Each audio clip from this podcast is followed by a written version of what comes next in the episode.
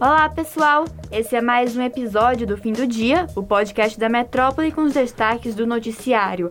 Eu sou Giovana Oliveira e Stephanie Suerdi, que está aqui comigo mais uma vez para apresentar o programa. Oi, Giovana. Olá para você que acompanha a gente no Fim do Dia.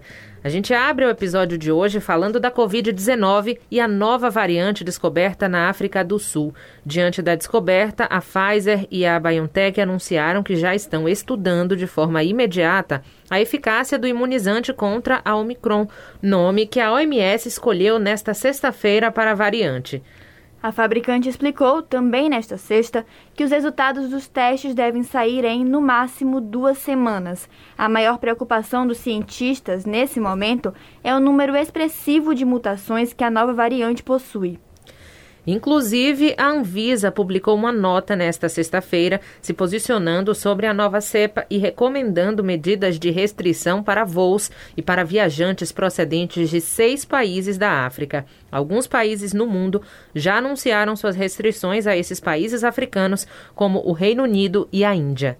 Pois é, o Conselho Regional de Medicina do Estado da Bahia publicou nesta sexta seu posicionamento sobre a realização de festas populares como o carnaval, durante a pandemia. O CREMEB pediu que as autoridades sanitárias baianas respeitassem as orientações cientificamente conhecidas para tomarem suas decisões.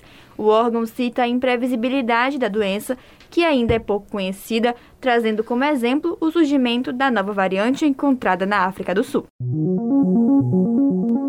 E hoje, em uma entrevista concedida aqui para a Rádio Metrópole, no Jornal da Bahia no Ar, vovô do Ilê, presidente e fundador do bloco, trouxe alguns casos, inclusive de racismo, que o Ileaie já enfrentou. Na conversa, ele afirma que o bloco já perdeu grandes parcerias por conta do preconceito racial. Pois é, segundo ele, o patrocínio com a Petrobras, por exemplo, se encerrou no ano de 2015 por conta de uma funcionária que perseguia o Ileaie.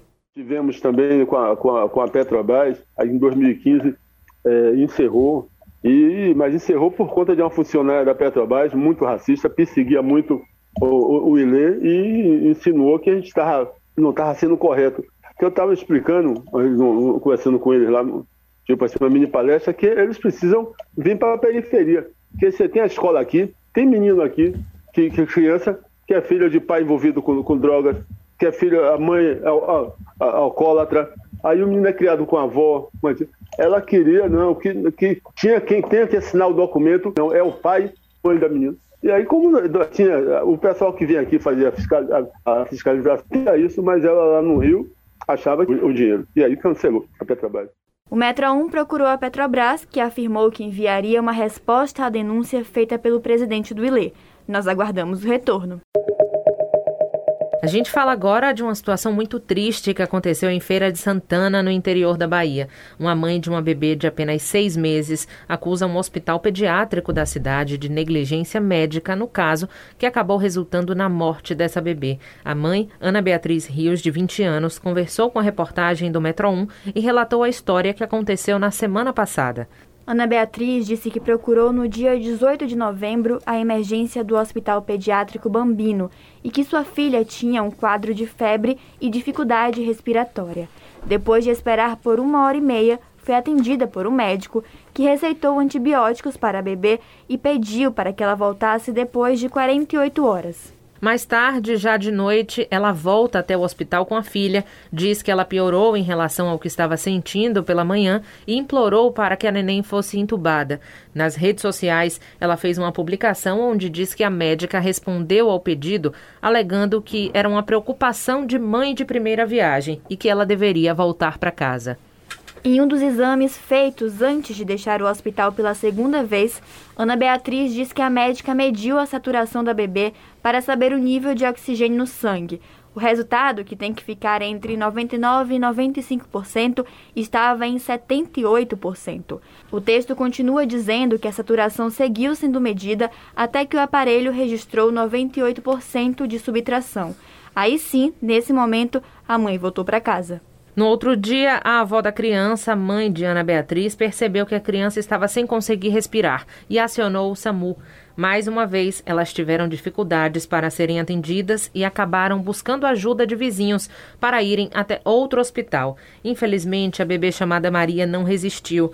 Depois de milhares de curtidas e compartilhamentos do caso, o hospital do Grupo Bambino se pronunciou sobre o caso por uma nota e disse que as declarações feitas pela mãe da criança são inverídicas e esclareceu que, abre aspas, rigorosamente afetou todos os protocolos estabelecidos pela Sociedade Brasileira Brasileira de Pediatria e que ofereceu o atendimento apropriado. Fecha aspas. Realmente é um caso muito chocante. A gente deseja toda a força para Ana Beatriz e para a família e vamos seguir acompanhando o caso aqui no fim do dia. Nas redes sociais e no portal Metro 1, vocês também se atualizam com mais informações. O fim do dia tem acompanhado diariamente os casos de racismo que aconteceram em escolas particulares de Salvador. E entre elas está o Sartre, unidade Taigara, que se envolveu em polêmicas quando prints entre alunos com mensagens racistas foram espalhadas nas redes sociais. Pois é, Té. E na tarde de ontem aconteceu uma reunião entre vereadores de Salvador e a direção do colégio para tratar da situação ocorrida. Estavam vereadores do PDT, PT e PSDB presentes. O encontro, inclusive, foi divulgado nas redes sociais do vereador Henrique Carbalhal, do PDT, que afirmou ser um compromisso com a luta antirracista e acrescentou que a escola é um dos principais meios para formar novas gerações conscientes. Em questionamento recente do Metro 1, o Sartre informou que ainda não teria decidido quanto à punição aos alunos envolvidos e disse ainda estar finalizando a apuração do caso. A gente segue acompanhando. Chegando ao fim de mais um episódio do Fim do Dia, hoje encerramos com a notícia da despedida da jogadora baiana Formiga da seleção brasileira, no jogo da última quinta-feira, em que o Brasil goleou o time da Índia por 6 a 1.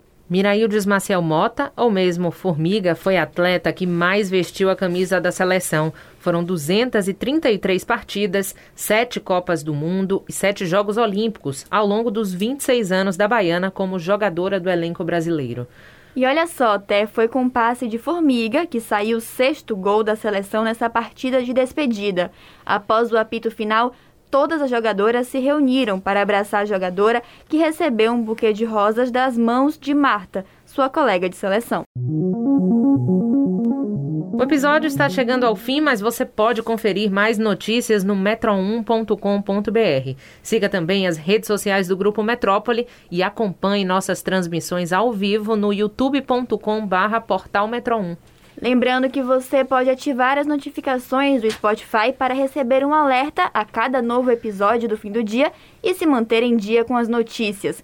Nós ficamos por aqui, até o próximo episódio. Tchau, tchau, Giovana, até a próxima.